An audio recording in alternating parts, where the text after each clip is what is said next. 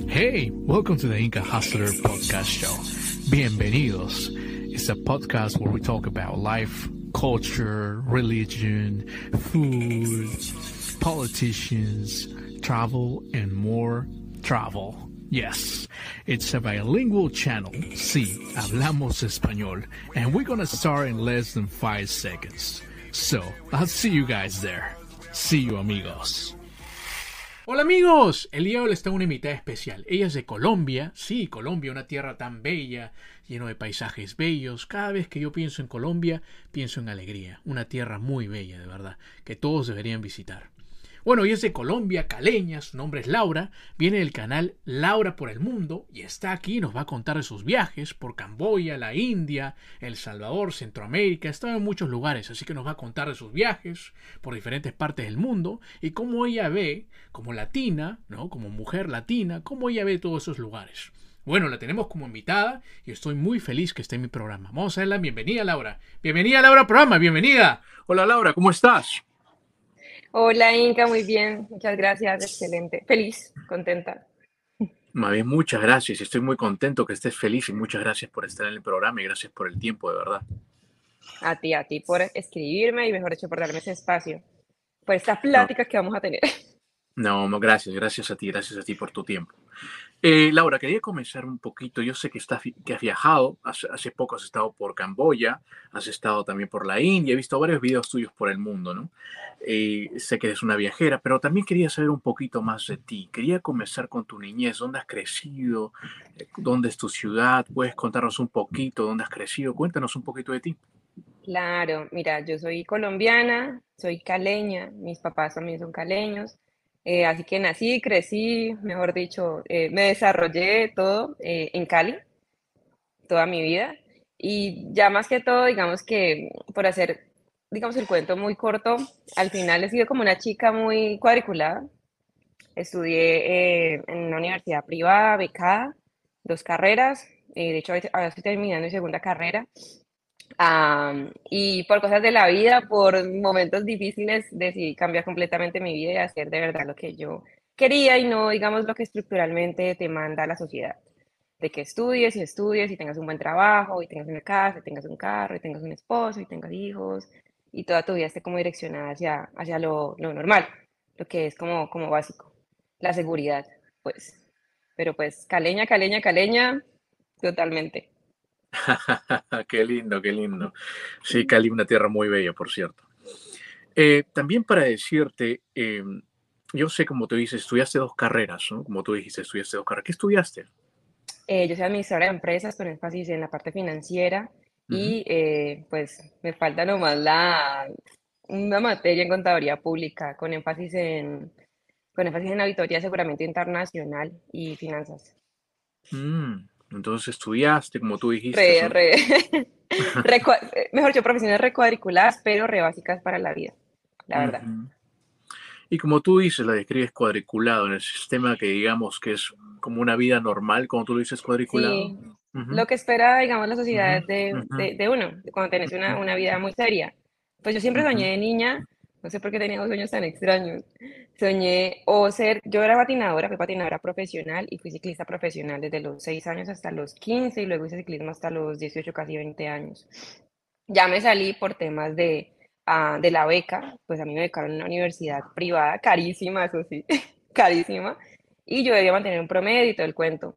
Mm, en ciclismo hubo un momento de mi vida que me caí horrible, me asillé las costillas, mejor dicho, me iba a la cirugía y en mi vida como patinadora nunca me pasó eso y me caí un montón de... Yo tengo un montón de cicatrices, un montón.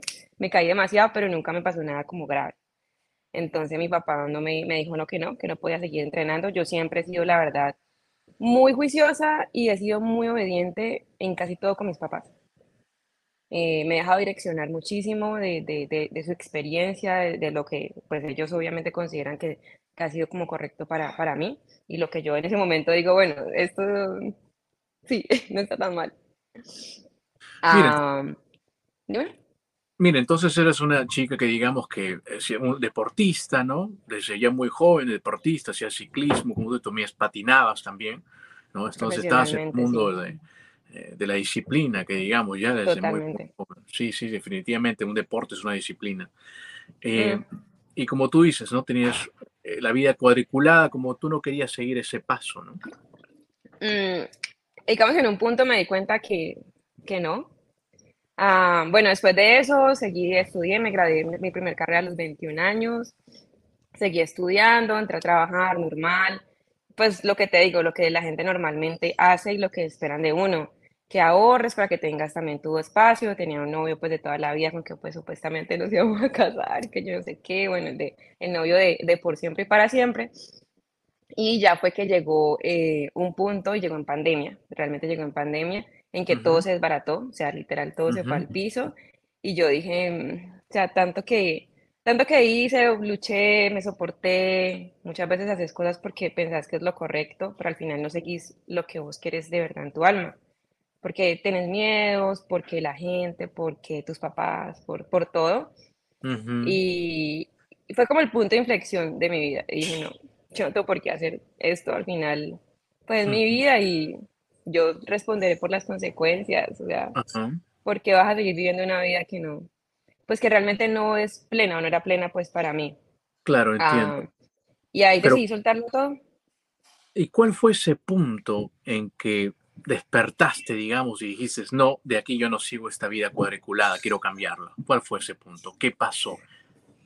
Eh, pues es algo bastante personal, pero para hacerlo así como resumen, yo creo que todo el mundo me entenderá. Eh, es que el novio que yo tenía, eh, definitivamente esa relación se llegó a un punto loco y yo con él estaba desde que tenía 13 años. Entonces fue para mí muy difícil, muy fuerte. Con él pues veníamos construyendo muchas cosas juntos, pues obviamente ya 13 años juntos es mucho tiempo y, yo pensé como que, bueno, o tantas cosas que he hecho, estudié, me esforcé, o sea, siempre he sido muy juiciosa, muy juiciosa, trabajé, siempre he trabajado desde que tengo uso de razón. No por necesidad, porque diga, ay, no, Dios mío, mis papás siempre me han dado todo lo que han, han, podido darme, pero yo siempre he querido ir más allá, tener más, querer más, o sea, he tenido como esas ganas. Y dije, no, eh, mi vida tiene que ser lo que yo realmente quiera, así que dije, vamos a cambiarlo todo. Vamos a cambiarlo todo y que pase lo que tenga que pasar. Entiendo.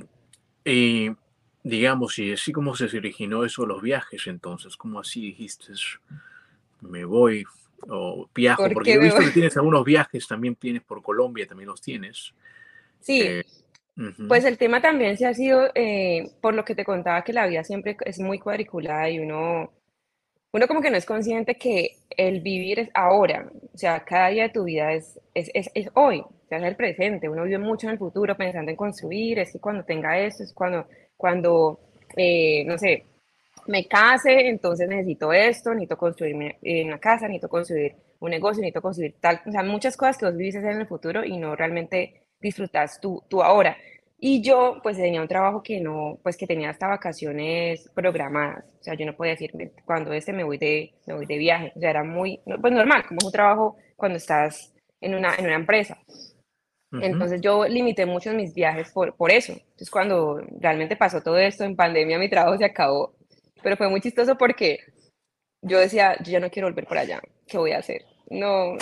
Y resulta que la empresa liquidó el área, nos liquidaron a toda, a toda el área donde yo trabajaba y yo fui feliz. Dije, ah, bueno, gracias. Me evitaron tener que tomar esta decisión, me dieron dinero. Ahora sí puedo hacer lo que yo quiera. Entonces ya cuando abrieron las fronteras con Colombia, dije, no, voy a empezar, voy a... Ahora sí, ahora sí voy a ver cómo, cómo le hago. Me fui para Estados Unidos, empecé a conocer personas, empecé a, digamos, interactuar más por redes.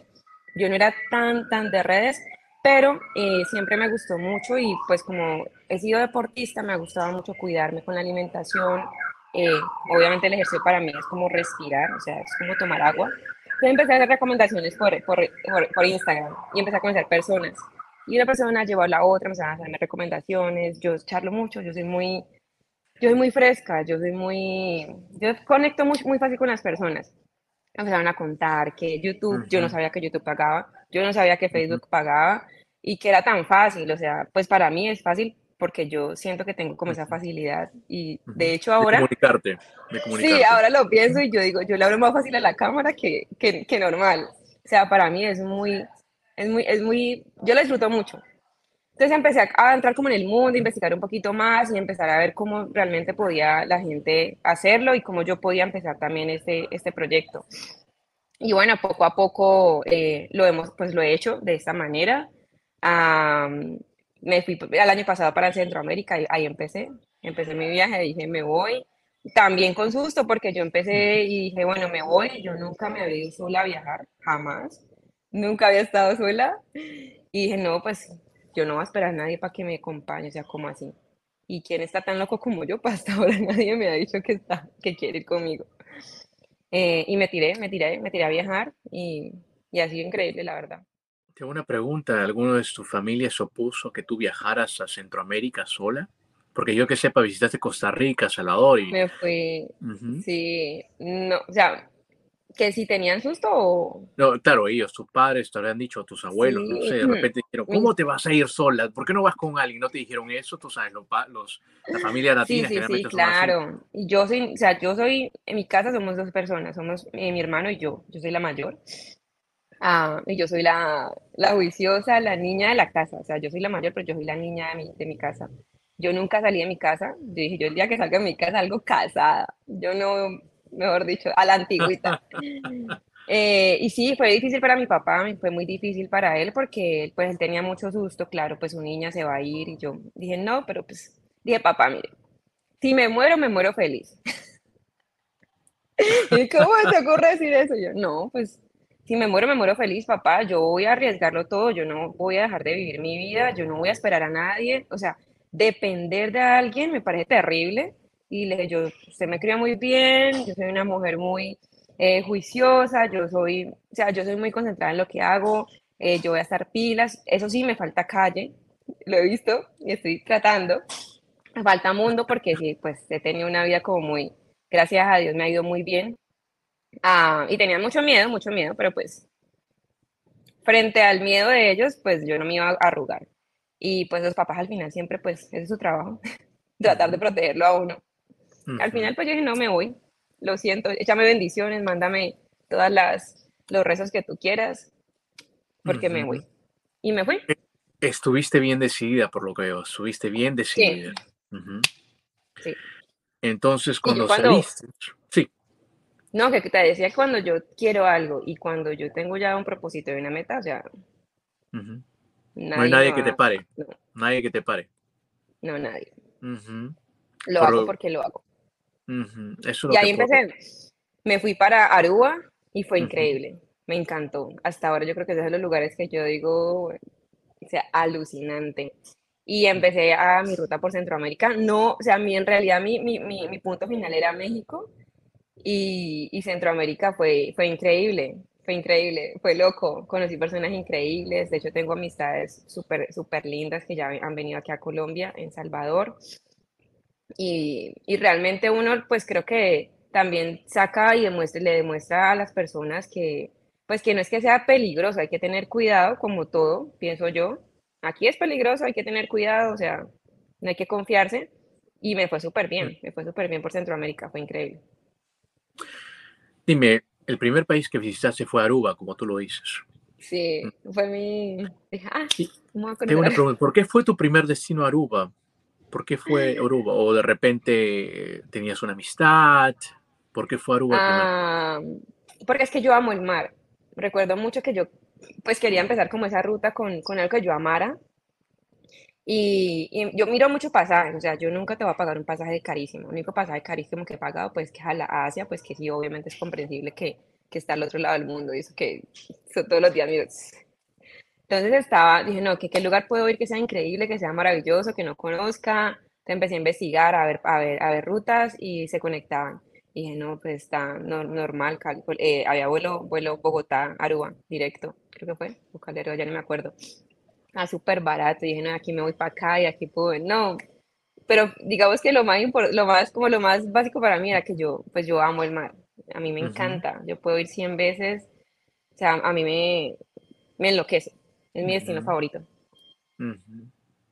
Entiendo, entonces visitaste Aruba también porque eh, está económico también el, el, el, ticket y de ahí también hiciste varias conexiones y de ahí fuiste a Centroamérica también. Sí, creo que de Aruba, no recuerdo muy bien, creo que volé a Costa Rica, creo que fue. Sí, creo que fue a Costa Rica. Costa Rica, sí. volé. También creo que estuviste, en, bueno, Costa Rica te quedaste un buen tiempo, también te quedaste en El Salvador también. Sí, hice Costa Rica y me quedé un mes en Costa Rica. Ah, ahí me pasé la frontera por, eh, por tierra hacia Panamá, entonces me quedé unos días en Panamá, en Bocas del Toro, que es hermosísimo. Me encantó también. Luego de Costa Rica, creo que volé a Salvador. Me quedé como unas dos semanas en Salvador, no me acuerdo tanto. Ah, estuve en Guatemala. Ah, en de Salvador conocí unas personas hermosas, unas chicas espectaculares. Eh, hicimos, hicimos muy buenas amigas y ya creo que iban para Honduras. O querían ir así, querían ir a Robatán. Entonces yo les dije, hicimos muy, muy buena relación. Yo le dije, pues, ¿y si voy con ustedes? ¿Me invitan? No sé qué fuiste con ella. me fui con ellas en carro para Honduras. Fue, fue reche, me dijo, claro, ellos son, son es que Salvador son demasiado lindos. O sea, son muy amables. Yo digo hasta, ¿cómo confían? ¿Qué tal que yo sea una loca que los quiera matar? No sé. Wow. o sea, son, son, son aterradores de lo amables porque me pasaron varias cosas en Salvador y, la gente, o sea... ¿Cómo que, ¿Qué te pasó? Cuéntanos, ¿qué te pasó? Bueno, por ejemplo, una vez me iba a ir para un nevado, mm, quería, quería subir uno de los volcanes y yo no sabía, pues eso quedaba súper lejos, entonces me fui en Uber. Cuando llegué, resulta que no, pues que ese día no había ruta, yo llegué como a las 8 de la mañana y como era tan lejos, pues ya no llegaba Uber, no llegaba nada y tenía que esperar como hasta las 4 o 5 de la tarde, pues para bajar en bus. Y eran como las 10 o 11 de la mañana y yo, no, ¿y ahora qué voy a hacer? y me habían pasado, una cosa que me han pasado varias cosas allá, o sea, como que no había salido, ah, me habían, me habían, el computador eh, me, me, lo estaban, ¿cómo se llama esto? Hackeando o algo así, la dirección IP, ah. una cosa rarísima. y yo, no, o sea, yo venía como toda cargada porque han pasado varias cosas raras y yo, no, porque me pasa esto, y ahora llego acá y no puedo hacer nada, yo quería grabar pues como el camino y todo el cuento, y la idea obviamente era disfrutar, pero pues yo sabía que tenía que grabar para poder, digamos, después empezar a subirlo al canal y empezar que el canal empiece a monetizar y bueno, todo el cuento. Entonces yo estaba, estaba me acuerdo que estaba súper aburrida, entonces llega un muchacho y se me acerca y me, me empieza a hablar, ¿estás bien? Y yo tenía cara de, uh, ¿por qué? Y no, que son, yo le conté, no, mira, me pasó eso, me pasó eso, y me dice, es que ve, pues si querés, mmm, tiene un negocio acá, yo tampoco estoy haciendo nada, solamente vine a visitarla. Te llevo al lago eh, Coatepec. Y yo, ¿en serio? El lago estaba como a media hora, 40 minutos en carro. ¿en serio? ¿En serio? Sí, sí, pues si querés, vamos. yo, yo dije, vamos. Y literal, me fui con el man en el carro y yo después dije, ay, no, ¿será que es este man después que me haga algo? Ay, no, yo, ay, no. Yo creo que es como buena gente. no, no. Y literal me fui con el man para el lago, me tiré al lago, me acompañó, hice un video súper chévere. O sea, fue súper interesante. Al final llegué al hostal como a las 11 de la noche, conocí a la mamá, conocí a las hermanas, conocí al sobrino, fuimos por allá a otro lugar, no, mejor dicho, todo el día me, me dio el tour. Súper buena gente, súper lindo, súper respetuoso. Mejor dicho, un man súper, súper bien. Y todavía nos hablamos, así pues por WhatsApp, todavía es amigo mío. Pero son cosas que yo pues nunca, pues nunca me espero, nunca esperé que, que me pasaran por allá. Y tengo varias, varias, cositas así que me han pasado en, en Salvador y en otros, y en otros países. Mira, es un bonito gesto, ¿no? De, de, él. Pero tengo también una, tengo una pregunta, como tú dices, también estás ahí como pensando lo doble, porque también tú sabes, uno puede aparentar ser amable y de repente también sí, claro, total. Pues ya es un tema de, digamos que yo, mm, yo trabajo, yo, yo, trabajo mucho en el tema de desarrollo personal y he aprendido más como a, como, a, como a mirarme, como a sentirme, qué siento, y uno tiene su, su, su la persona, la, el sabio interior, mejor dicho. Y que muchas veces vos no le haces caso porque sos terco, pero la vida misma te lo dice. Yo me acuerdo mucho de cuando yo era chiquita, estaba en un examen y decía, no, yo sé qué es esta pero la duda, ¿no? Entonces empieza la duda, ¿será que no? Y por dentro, muy por dentro, yo sabía que la, la correcta era otra y no, y no, la marcaba, y no la marcaba por terca. Muchas cosas así, o digamos que no sé, vas caminando, diciendo por aquí no me voy a meter porque es que mm, está como raro, siento como que. No, pero es que es el camino más corto. ¿Sí me entendés? Entonces yo hoy en día me direcciono mucho por lo que yo siento. En, las situaciones, en las circunstancias. Y pues yo dije, no, pues para este man yo siento que es como bien, mm. aquí no pasa nada, dije yo. Hay que, dejar el, hay que dejar el miedo porque obviamente Colombia es un país en el cual uno también mantiene como eh, precavido, ya pues normal, o sea, para mí es obviamente normal porque es mi país, pero pues obviamente eh, hay que aprender, hay que aprenderle. Entonces, no. Muy interesante lo que dijiste, porque lo que tú dices es que tú te escuchas a ti misma, ¿no? Hace mucho tiempo dudabas, como tú dices, en la escuela para una respuesta de un examen, pero ahora te escuchas mucho más en ti, como también estás estudiando el desarrollo personal, como lo dices tú. Hmm, muy interesante. Yo creo que eso ha sido muy, clave en muchas circunstancias, porque, por ejemplo, en Costa Rica se me pasó algo re, fuerte y, yo sentí, sentí el peligro y sentí como, fue pucha, yo acá es mejor dicho, acá me matan y es mejor no salgo de por acá.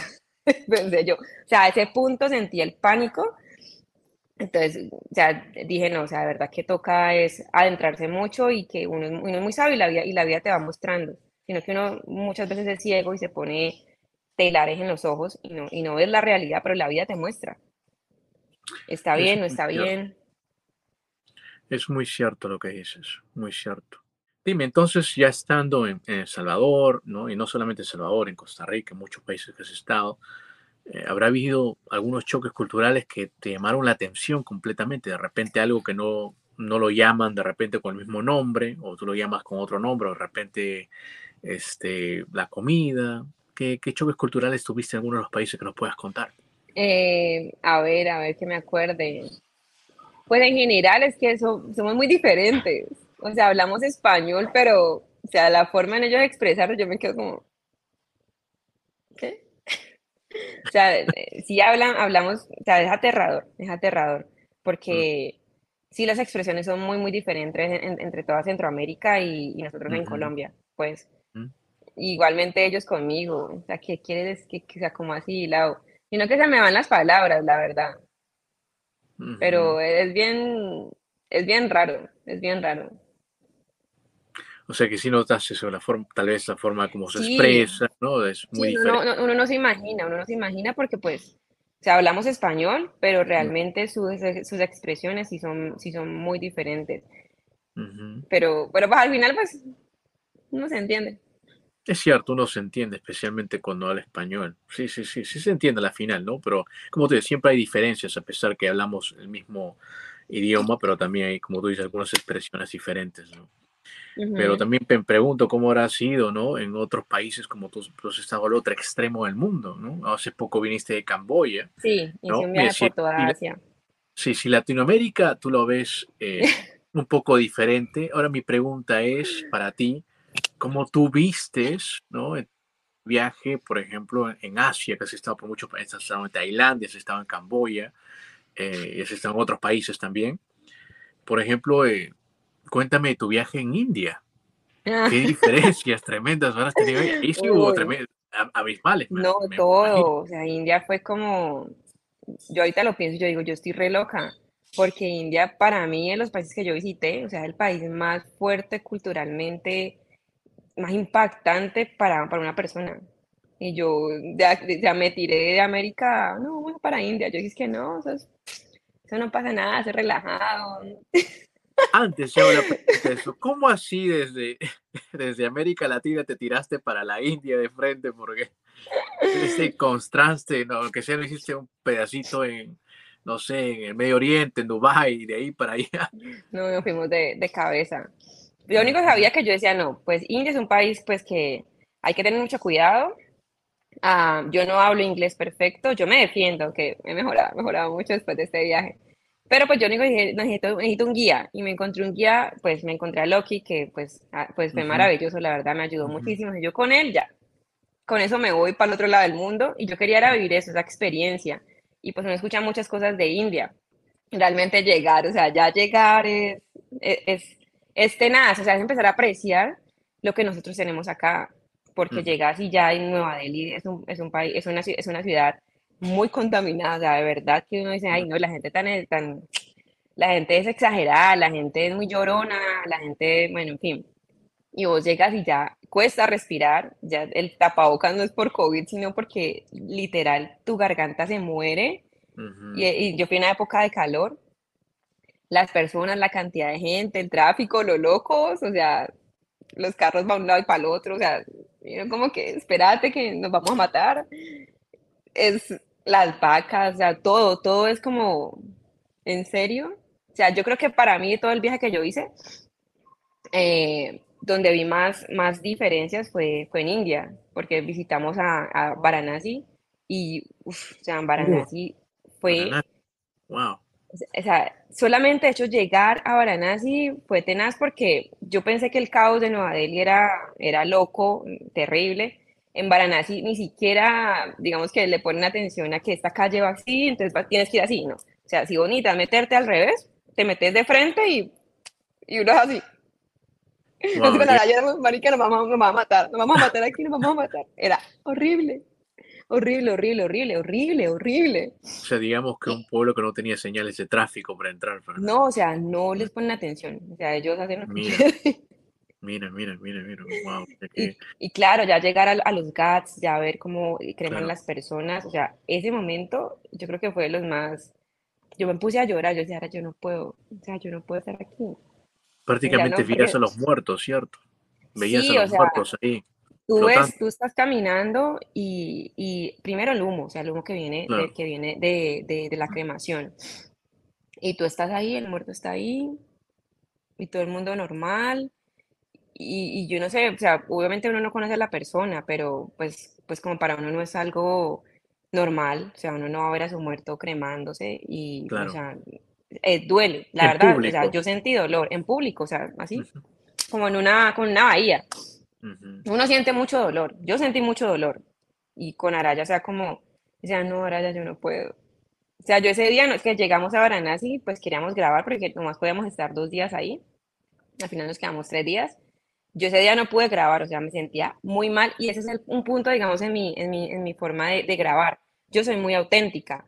O sea, yo no puedo decirte, ay, no, estoy contenta y yo me siento como una mierda. No. O sea, yo soy muy de cómo me sienta. Entonces, claro, ese día yo me sentía súper mal, me puse a llorar por allá y yo me daría las lágrimas, yo caminando.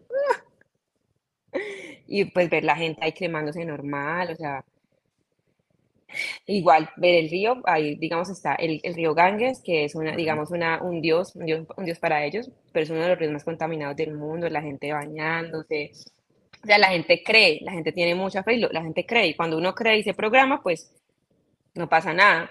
Pero pues ahí tiran los animales, ahí tiran restos humanos. O sea, es una cosa, pero la gente se baña, se cepilla, se purifica, porque son sus creencias.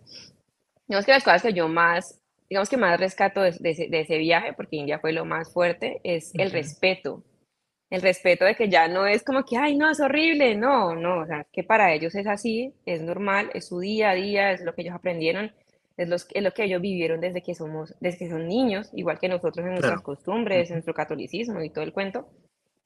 Entonces, digamos que ya no, no puedo, ya no me, ya me dicen, ¿te parece muy raro? Yo, no, pues, es su vida. es, es, su forma de vida.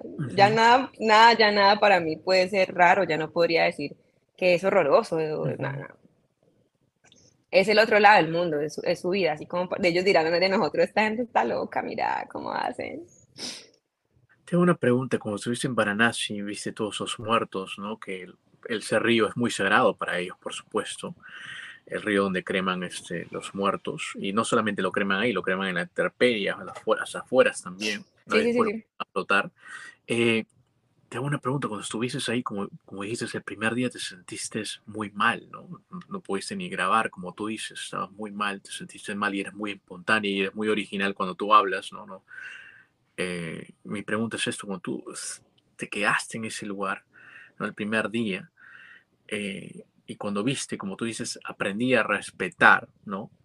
A las otras personas. Digamos que ahí también se incrementó tu tolerancia en el sentido de tu tolerancia en las otras culturas. Claro, claro, por supuesto. No, ya uno va, vas, aprendiendo, vas aprendiendo que, es que uno vive acá como muy cerrado, o sea, empieza uno a preguntar muchas cosas, uno, pero hay tantas formas en que, en que se puede vivir, tantas culturas, o sea, y ahí empezó como yo creo que a, a interesarme un poquito más la historia, porque, o sea, yo me pongo como a analizar, digamos que lo que he vivido todos estos meses, y mi canal se está como direccionando hacia, hacia eso. Cuando llegué a Camboya, cuando empecé a ir a otros países, ya el tema fue, bueno, acá qué pasó, ¿por qué hacen esto? Porque digamos que su comportamiento y pues su forma de vida es por algo, no es simplemente porque les pareció y sí, ¿sí me entiendes? Hay, hay una historia detrás y mm, digamos que con Araya obviamente aprendí muchas cositas y empecé a revisar un poco más la historia de qué está pasando, por qué. Y claro, o sea, te das cuenta que todo pasa por, por algo, o sea, todo tiene su porqué. Por ejemplo, en Camboya eh, fue el lugar, fue el país donde más vi comidas extrañas, exóticas, diferentes, que uno que uno se queda como, en serio, espérate. O sea, yo grabando, por ejemplo, yo, yo ahí en el carrito, y yo como que, ay, no, vamos a hacer esto, bla, bla, bla. Y la gente pasaba, iba y, probaba su, su, cucaracha, iba a probar su grillo, o sea, como, como cuando, no sé si ustedes allá comen muchos frutos secos. Sí, claro, en tu, claro.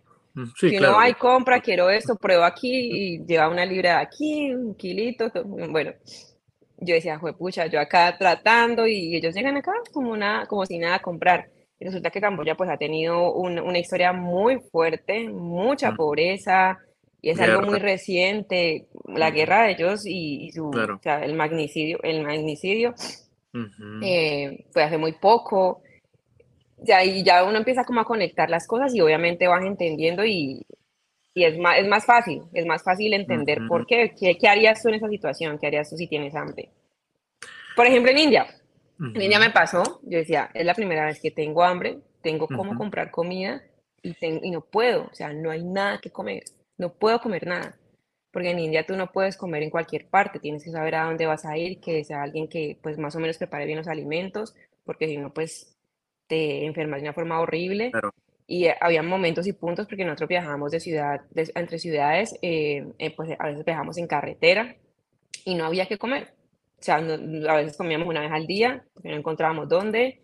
Y yo decía, yo tengo hambre y no puedo comer y qué duro. El agua también, solamente puedes tomar agua de, de, dos marcas de agua específicas, ni siquiera de cualquier agua que tú veas ahí embotellada, porque ni siquiera pueden garantizarte que sea potable para nosotros, pues que no estamos acostumbrados al nivel de contaminación y a su, y a su forma, pues para ellos no pasa nada. El tema de Camboya fue eso, eh, ahí fue como donde más encontré comidas bien, bien diferentes, porque India tiene, India tiene comidas raras, eh, pero tal vez no me adentré tanto, pues porque es, es, complicado, no se, puede, no se puede comer, no me iba a morir yo por allá, eso que me enfermé. Pero bueno, en Camboya fue que empecé a revisar un poco más y, y a entender un poco más la historia. Y eso me ha interesado mucho, me ha gustado mucho porque pues, puedes darle un giro y puedes conocer y puedes que la gente entienda por qué cada país hace lo que hace. O sea, nada es gratis en la vida. Todo pasa por algo. Tocaste un punto muy importante aquí porque algunos viajan simplemente, ¿no? Y a veces, cuando viajamos, a veces nos olvidamos un poco de la historia que hay. Y es muy importante lo que dijiste porque hay que rescatar esto, hay que también familiar, no saber tal vez todo el libro por desde, la punta, no hay que saber todo el libro, pues, el comienzo del libro, ¿no? No hay que saber todo desde hasta la, hasta la última página, pero hay que familiarizarnos, familiarizarnos con la, con la historia un poquito para poder entender también el origen, como tú lo dijiste, ¿no? El origen de las cosas y las cosas, por qué comen, por ejemplo, comidas exóticas, ¿no? O también por qué India ahora a, las, a, las, a, los, a los becerros, a las vacas, ¿no? Y por todo eso, ¿no? Y todo tiene un todo tiene un origen bien. Muy interesante lo que tocaste, muy interesante, muy interesante definitivamente. No, y eso me ayudó muchísimo, digamos, a, pues como te decía, a entender y como procesar. Yo creo que el ser humano es muy importante, o sea, para mí, por ejemplo, ¿por qué? Porque cada cosa, eso me hace ir mucho más allá, eso me hace como, como meterme en el papel y adentrarme en la posición de las personas.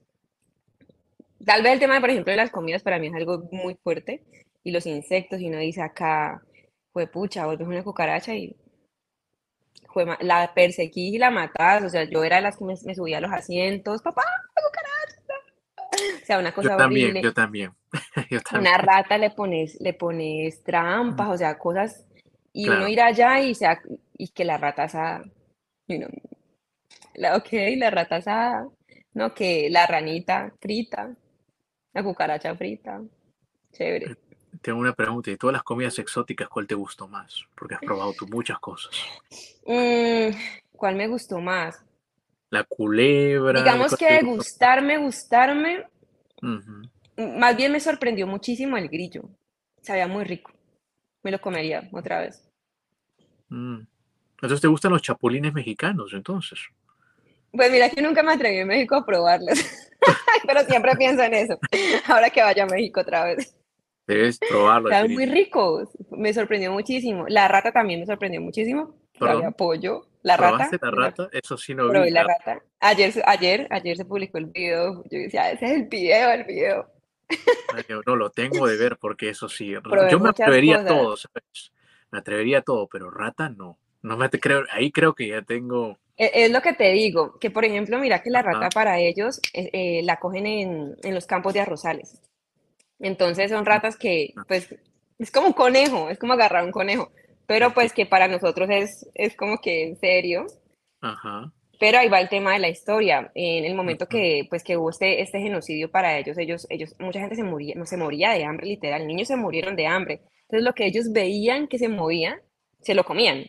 De hecho, cuando estuve eh, en, la, en, esta cárcel que es tan famosa, la, la S21, ahí te relatan todo y fue súper interesante porque ellos se han encargado de que tú entiendas de principio a fin y tienen audio en español, en italiano, en inglés, o sea, muchos idiomas, y te cuentan todo, todo, todo lo que pasó, historias, o sea, cosas. Yo me quedé todo el día allá porque es súper completo.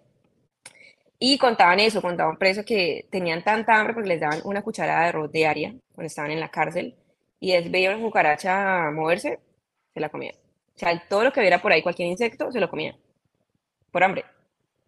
Entonces ahí yo me ponía a pensar, ¿qué haría yo si tuviera hambre? O sea, en India tuve mucha hambre, sentí hambre. ¿Qué pasaría si no pudiera comer en una semana? O sea, uno, tiene que sobrevivir. Es muy cierto lo que dices, tenemos, al final uno tiene que sobrevivir, ¿no? Y es por eso. No, y, el, ser humano tiende a sobrevivir, o sea, uno como sea, tienes que cerrar los ojos y hacerlo. Y... Sí, dime. Entonces, este, volvemos al, plato exótico que probaste. Probaste la rata. Probé serpiente. Sí. sabía rico, sabía muy rico. Yo decía, no, el tema es no pensar que estoy comiendo. Probé como un, un, huevo, ellos tienen allá un huevo como de embrión de pato. Lo dejan como unas dos semanas que se empolle y te lo comes así. Pero eso sí es, o sea, sí fue bien impactante. Pues no sabía feo, pero porque es un, es un, al final es un patico. pero, sí, pero uy, no. Cuando yo me, me, puse a abrir el huevito, eh, resulta que sí, güey, madre ya estaba re, pues, ya estaba completo, o sea, tenía hasta las plumas, o sea, se le veía toda la formita, y yo, ay, por Sí. Y es muy ah, popular, porque lo venden en, en, en, las calles, lo venden así popular y tienen una especie de una cajita, ajá, una cajita y lo venden, y todavía te echan eh, a mí me querían dar con un poco de, no sé si te pasó a ti, pero hasta le echan picante para comerlo. Sí, le ponen, y le ponen una salsita dulce, te ponen eh, maticas albahaca, yo creo que era eso, no sé qué matica era. Pero hoy no, o sea, ver ese animalcito así a mí me da mucho pesar, la verdad. Sí, sí, sí. Muy duro. Me imagino. bueno, comí la rata, comí la cucaracha, yo creo que fue lo más, uy, fue lo más difícil. Y estaba Chana, que era mi yaya, me dice, no, pues tranquila, mira, eso se pone a hacer cosas así. Entonces coge y le, quita las alas. Y yo, cada quita, las patitas. Súper fresco. Y ya. Ay, yo, ay, no, Chana, no. y no sabe feo, solo que es. Ay, ay, ay. Ay, ay, ay, Dime, sí. Sí que eres una viajera, de verdad, sí que eres una viajera. Bueno, eh, tenemos, yo sé que solamente tenemos una hora solamente para conversar, pero he creado este cuestionario para conocer un poquito mejor, ¿ok? Y bueno, este cuestionario, como te digo, lo he hecho con unos colegas psicólogos para conocerte un poquito mejor y para que te conozcan también este, mucho más tus seguidores. ¿Estás lista? Sí, sí, de una. ¿Cuál es tu pizza favorita? Uy, yo amo la hawaiana, por siempre y para siempre. Por siempre y Es la para mejor siempre. del mundo. Sí, siempre la pido, o sea, nunca otra. Es la mejor del mundo. ¿Cuál es tu película o serie favorita? Mm, Crepúsculo. Conocen la saga de Twilling, yo la amé, me la vi 100 veces y, y cada vez que puedo me la repito. Crepúsculo, Twilight. Sí.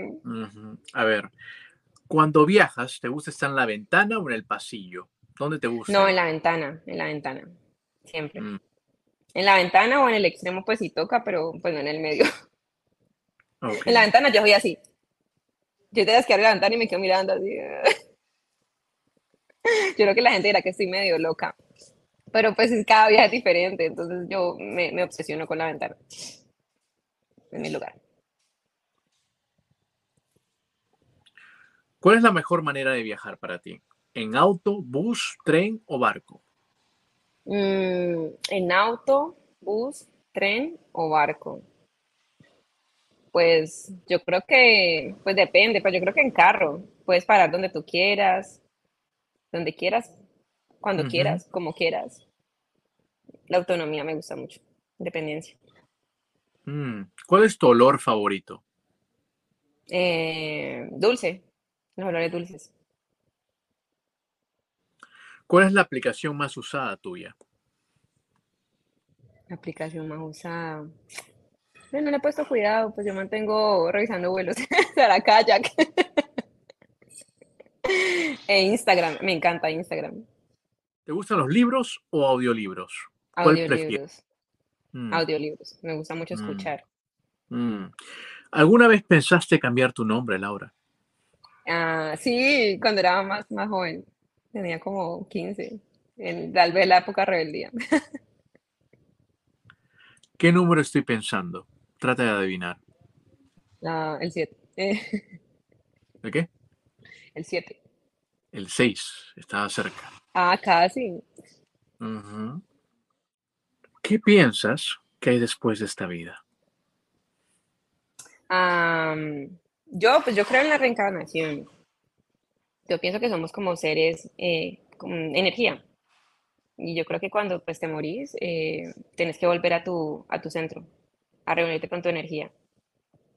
Entonces, tal vez el paraíso lo llaman algunos, el cielo. Yo creo que al final volvemos al centro de donde somos realmente. Y ahí decidimos si volver otra vez a experimentar esta, esta, e- es- este plano terrenal. Eso creo yo. In- Interesante lo que dijiste. Ahora, em, si podías describir tu vida en unas cuantas líneas, ¿cómo la describirías? Yo diría que ah, mi vida es una locura. Yo diría eso. Simplemente es un- la vida es una locura. Sí, mi, mi vida es una locura, una locura que Mm. yo quise eh, atreverme a, y que creo que mucha gente anhela hacer, pero que el miedo lo- no- nos detiene a hacer muchas cosas. Entonces, digamos que yo tal vez no espero y no pienso tanto, que sí, me, mm, digamos que yo lucho mucho con el tema de programar la vida. Es difícil mm, no pensar tanto a largo plazo, pero eh, trato de vivir al, al día a día, trato de vivir al máximo, trato de, de, de ser feliz, de hacer lo que yo, yo, creo- yo considero que, que hace feliz mi, mi, mi existencia. Y que si digamos el día de mañana pues me muero, pues hasta el día de hoy eh, me fui fiel a mí misma. Yo Hmm, trato como de vivir hmm. como esa política. Interesante lo que dijiste. Bueno, acabamos de concluir el, el- el cuestionario y estoy seguro que, que tus seguidores van a conocerte un poquito más con estas preguntas. Sí, Ahora, eh, yo sé que has estado por muchos países, eh, por Centroamérica, por la India y por, por el Asia, así que eh, a este juego yo le hago a los viajeros ajá, y es el ping-pong de países. Te voy a nombrar un país me vas a decir lo primero que se te viene a la mente. ¿Está bien? Algunos ajá. países son conocidos, muy conocidos Ajá. en el mundial, y algunos países has estado ya. ok. ¿Está bien? El primer país es Estados Unidos. Lo Ah. primero. ¿Qué te digo? Estados Unidos me encanta, me encanta Estados Unidos. Eh, para mí es como mucha seguridad. Eh, no, me, me genera mucha seguridad Estados Unidos, me gusta muchísimo. pero también siento que últimamente, pues como americanos, como Latinoamérica, pensamos mucho en Estados Unidos como un país muy rico, como el sueño, como una vida diferente, y resulta que nos falta ir un poquito más allá. Entonces, digamos que yo siempre soñé, eh, pues que soñé eh, vivir en Estados Unidos en los últimos tres años. Yo dije, no, yo quiero vivir en otro país, yo quiero vivir en un país que tenga, tenga más seguridad para mi futuro, bla, bla, bla. Eh, pero me he dado cuenta que es que nosotros, pues como estamos tan cerca a, a, Estados Unidos, pues como lo más, lo más básico. Ah, pero hay otros lugares por explorar, por ejemplo está Australia, que también es un país increíble, está Europa, ya digamos que la vida empieza a mostrarte más lugares y tu mente empieza a expandirse y a ver otras opciones de acuerdo obviamente a lo que uno pues espera al final o lo que uno considere pues más importante. Muy cierto. México. México, ay, México me encanta, me encanta porque siento que somos como tan parecidos, pero a la vez como que México es, es como tan organizado, tan bonito y la gente es hermosa y la comida es deliciosa, yo amo la comida mexicana, siento que yo soy una mexicana por dentro. me encanta. O sea, yo estoy feliz comiendo comida por allá. Qué lindo. Me parece increíble. India. India. India es una locura. Una locura que yo creo que todo el mundo tiene que... A mí mucha gente me pregunta, ¿la ¿vos recomendás ir a India? O sea, pues depende, depende de lo que uno realmente busque. Pero India, te, lo que yo te decía, te hace entender, como es un país tan fuerte culturalmente y tan diferente, te hace entender que, jue madre, somos un mundo y de verdad, de verdad, somos muy diferentes, pero igual hay que, hay que respetar esas diferencias, aprender de otras culturas. y bueno, India, realmente, yo volvería a India, de hecho voy a volver a India. Mucho por aprender, mucho por explorar en ese, en ese país. Muy cierto. El Salvador. Ay, El Salvador es hermoso. El Salvador me sorprendió muchísimo porque pues no es que tuviera mucho conocimiento de Salvador, pero no, no esperé que la gente fuera tan, tan hermosa, tan amable, tan increíble. O sea, yo creo que es de los lugares, igual Centroamérica, todos son hermosos, me fue muy bien, pero creo que en El Salvador la gente es de una calidad humana inigualable, la verdad. Camboya. Ah, Camboya. Mm, yo no sé si es loco decir lo que voy a decir, pero yo sentí en Camboya que es como un tipo Latinoamérica escondido por allá, porque somos muy parecidos, son muy alegres, son muy diferentes, son muy... No, digamos que, por ejemplo, Tailandia es un poco más estructurado, más organizado, pero Camboya es como más libre, la gente es muy feliz, la gente es muy contenta a pesar de la guerra, a pesar de las situaciones tan difíciles que han atravesado y hace tan poco tiempo, o sea, yo siento que la gente todavía no se ha recuperado de eso, la gente es muy feliz, entonces te dan una lección de vida brutal, a veces no hay que tenerlo todo para ser feliz, simplemente son las circunstancias, apreciar tu vida y, valorar lo que tenés. Son muy mm. felices. Interesante lo que dijiste. ¿Tailandia? Tailandia, ay no, a mí también me encantó Tailandia. Es increíble, es increíble en, en su comida, es súper limpia, súper organizada y la gente es muy amable, pero mm, digamos con respecto, yo lo pienso para vivir, yo me pongo en cada país y me mm, ¿cómo vive la gente aquí? Yo siempre trato de quedarme como por lo menos un mes en cada lugar. Pero digamos que en cuanto a diferencias con nosotros y para una vida, para, para, para una, una, persona en Latinoamérica, ellos son muy cuadriculados. A ellos no les gusta la bulla, a ellos no les gusta, todo es en calma, todo es como tan perfecto que vos no puedes hacer bulla o no puedes hablar duro o no puedes ni siquiera, por ejemplo, en un gimnasio eh, cantar suavecito, no puedes hacerlo porque se molestan. o sea, ya raya como con la cuadriculadez de la vida. Entonces, hermoso, pero solamente para viajar unos días.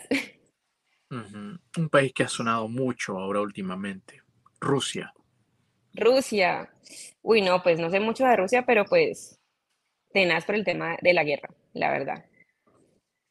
Complicado. Aruba.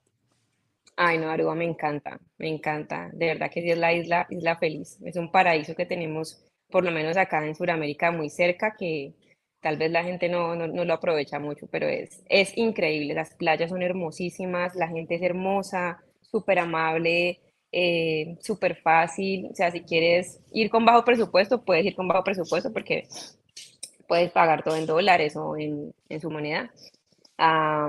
pero es muy, es muy accesible y es, es perfecta, la verdad. es perfecta esa isla, es maravillosa. Muy interesante todo lo que has dicho. Eh, definitivamente muy interesante todo lo que has dicho, me llamó la atención. Eh, nos, queda nos quedan unos cuantos minutitos. Este canal es de viajes. Este canal generalmente se centra en los viajes, ¿no? Eh, me encantan los viajes, me encanta entrevistar a viajeros como tú y con muchas personas más que le encanta el mundo de los viajes, que es hermoso. Pero quisiera preguntarte, ¿qué significa para ti los viajes?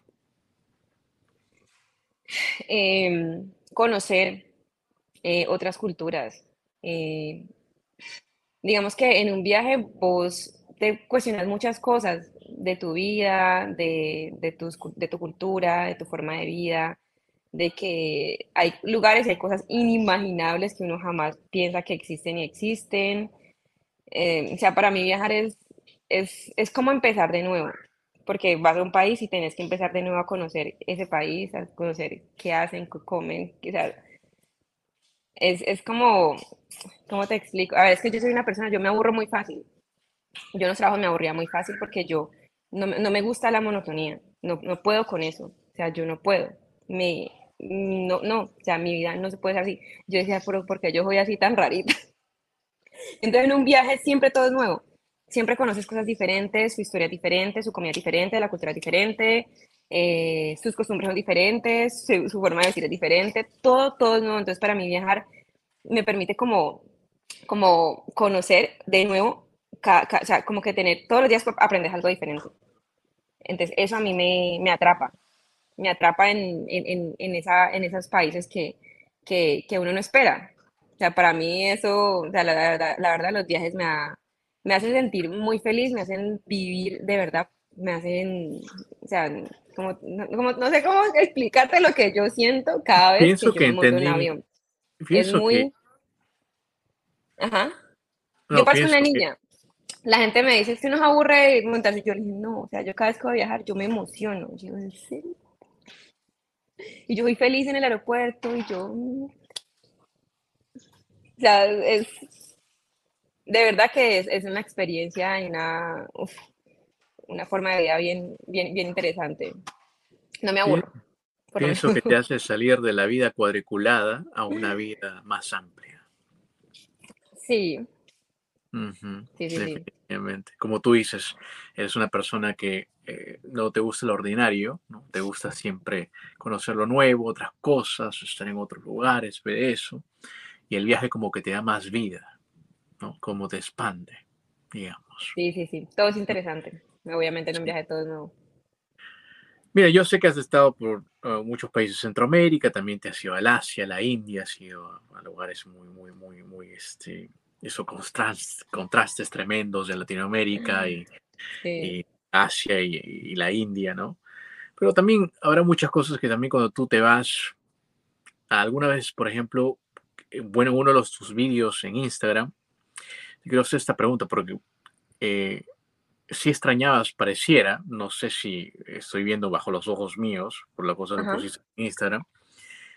Digo, cuando tú estuviste en el Asia especialmente, porque estuviste en Camboya, en Tailandia, después fuiste a Tailandia, creo que te reuniste con unos amigos. Sí, Tailandia, Camboya y Indonesia.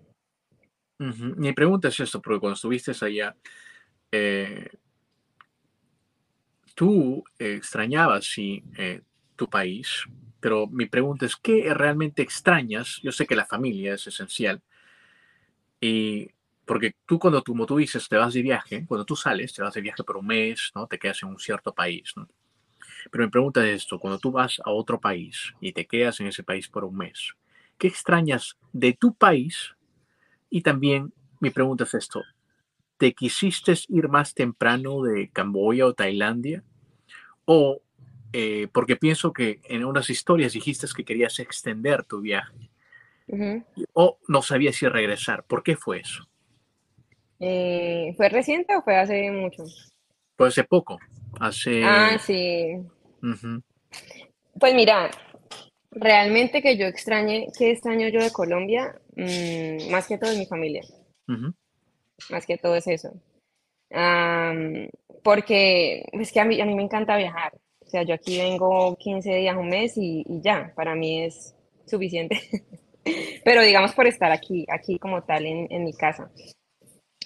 de hecho, me acuerdo mucho que, que sí dije porque quería extender, fue porque en, en Indonesia conocí unas personas muy lindas y me, me, quedé con ellas en su casa. Entonces me sentí muy, como, es, me hace mucha falta ese calor de hogar, porque como yo he tenido ese hogar siempre, mis papás, mis abuelos, mi hermanito, esa dinámica es lo que más me hace, me hace falta, porque pues yo mantengo sola. Yo, yo el tiempo estoy sola, todo el tiempo estoy sola. En Indonesia me, me, hice, me, me encontré con unas amigas de Colombia que viven en Australia. Entonces, claro, fue como el momento súper chévere, perfecto. Ah, pero siento que en, en, ciertos momentos me hace mucha falta eh, las personas. Esa confianza, una, o sea, ya mira que empiezan a, a, a uno pensar otros factores. Un abrazo hace la diferencia. Que me cojan la mano hace la diferencia. O sea, esas bobadas que tal vez uno ve aquí como que mmm, la vieja tan, tan ridícula. Eso es, cuando estás tan lejos, es, es muy, muy, muy preciado. Entonces, claro, en Indonesia llegué a donde una chica uh, que me recibió, eh, habla, pues no, habla, habla súper bien inglés, no habla nada español. Y me quedé en su casa con su hija, tienen un perro, llamo los perros, entonces me sentí súper, y la pelada súper linda, de hecho, pues con ella voy a empezar a hacer un viaje también el otro año. Entonces, al yo sentir como todas esas cositas, ya como que empiezo, mi, mi, cuerpo y mi alma respiran, porque sí me hace mucha falta la, las personas, la conexión, el amor, la calidez. Ya después de seis meses empieza uno a... la soledad empieza a, a pasar factura y necesitas un poquito de, de recarga. Eso era. E, y te digo, porque has estado, como tú dices, seis meses de viaje, ¿no? Y como tú dices, esa afección es a veces lo que, digamos, te llamó para que retornaras eh, a tu país o querías extender en el viaje. Esa es mi pregunta fue. La afección definitivamente, ¿cierto? Esa afección que, como tú dices, a veces pareciera que es simplemente un abrazo, un beso, ¿no? Que digas, esa afección que de repente no lo aprovechamos. Quizás lo entenderemos cuando estamos fuera del país, ¿correcto? Totalmente, totalmente. Sí. Y es fácil entonces ser una viajera como tú, eh, una viajera, eh, digamos, una viajera sola. ¿Es fácil viajar así, sola? ¿O no? ¿O tienes muchas eh, consecuencias? ¿Puedes contar algunas ventajas y desventajas? Pues depende, es que siempre, depende mucho de lo que uno, de lo que uno quiera, o sea, emocionalmente no es tan fácil si vienes de una familia como por ejemplo que te cuento la mía, que somos muy así. Si sos de las personas que son frescas y que son súper frías, tienes un punto Pero digamos que en parte me gusta porque yo pues no solamente viajo por viajar, o sea, yo trabajo muchísimo, yo trabajo muchísimo. Y a veces, mm, o sea, yo no es que vaya de paseo y que esté turisteando, no. O sea, yo, la gente ve las historias y todo súper lindo todo el cuento, pero yo hago historias, tomo fotos, grabo y para un video no solamente, ay, no, voy a hacer el video ya, no. O sea, el video ya en ese punto de mi, de mi, de mi, de digamos, de mi proyecto, porque ya es algo muy serio, ya de verdad, yo solamente estoy haciendo esto. Eh, yo estructuro el primero pensar el video, estructurar lo que voy a decir, esto es lo que yo quiero principalmente, hay que estudiar, estas tomas quiero hacer, aquí, o sea, yo todo el tiempo estoy trabajando. Entonces, obviamente yo pienso, no, ¿quién va a aguantarse eso? Por eso, digamos, con Araya la pegamos bien, hicimos dos meses juntos, porque estábamos en lo mismo, entonces si él necesitaba grabar, pues yo lo ayudaba, o sea, si necesitaba más tiempo o yo necesitaba más tiempo, pues está bien. Y es algo que la gente obviamente no, pues una persona normal que viaje por turistear ni va a aguantar porque pues es aburrido, para los demás es muy aburrido. Eh, y para uno pues es obviamente su trabajo y, nosotros lo disfrutamos hacerlo de esta manera. Entonces si estoy sola, eh, es más fácil hacer mi trabajo que si estoy con alguien que no, que no hace lo mismo que yo a menos que esa persona sea, me, me, acompañe, por ejemplo, mi guía que me ayuda, me me ayuda a grabar, me toma fotos, es mucho, mucho, mucho más fácil. Pero pues digamos que yo, eh, que sea fácil como tal, mmm, viajar con alguien no, no se, o sea, es difícil, no se puede, o sea, realmente no se puede. Ah, y vos sola pues tomas tus decisiones, no tienes que estar consultándole, ay, vamos aquí, vamos allá. O sea, realmente, como es un viaje de trabajo, pues necesita uno hacer muchas, muchas cosas. Sí, sí, te, de repente eh, las personas ¿no? no pueden ver ese detrás de cámaras que tienes tú de grabarte, las historias, averiguarte, emergerte en la, en la historia del país para poder dar una buena explicación, para poder, este, ¿no? tal vez porque también, a pesar que grabes y todo y es tu propio vídeo, también informas, ¿no? Totalmente, totalmente. Tienes mucha razón.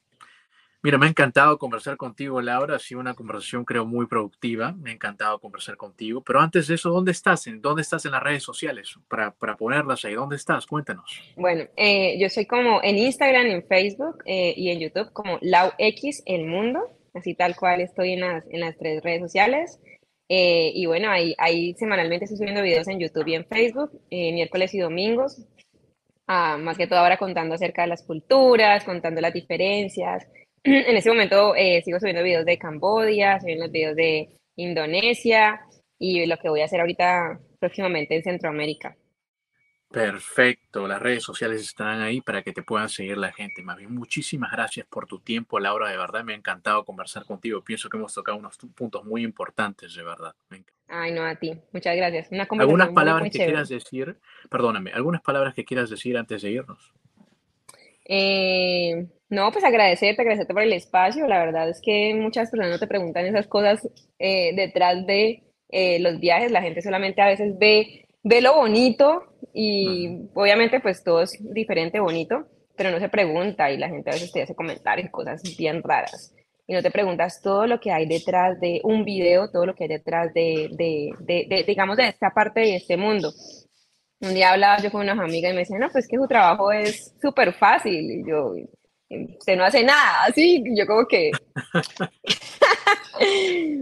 Entonces al final yo siempre le digo a la gente como que, pues primero no tiene que dejar lo que a uno le apasiona, pero el tema de las redes sociales es, es bien fuerte, es bien fuerte, hay mucho trabajo detrás y empieza uno a valorar cada video de las personas que sube sus, sus videos en YouTube, en Facebook, a valorar todo ese trabajo porque hay mucho trabajo detrás de eso con mucho amor, con muchas ganas de que la gente obviamente le guste el contenido, pero de verdad que se trabaja un montón. Sí, es muy cierto, se trabaja un montón y lo puedo ver en tu canal y me gusta mucho tu canal y soy seguidor también tuyo. Y más bien, este, no, sí, es serio. Y más bien, este, eh, te felicito, sigue viajando, sigue informando al mundo, te está yendo muy bien y estoy seguro que vas a llegar para más. Ay, muchísimas gracias. Dios quiera que sea así.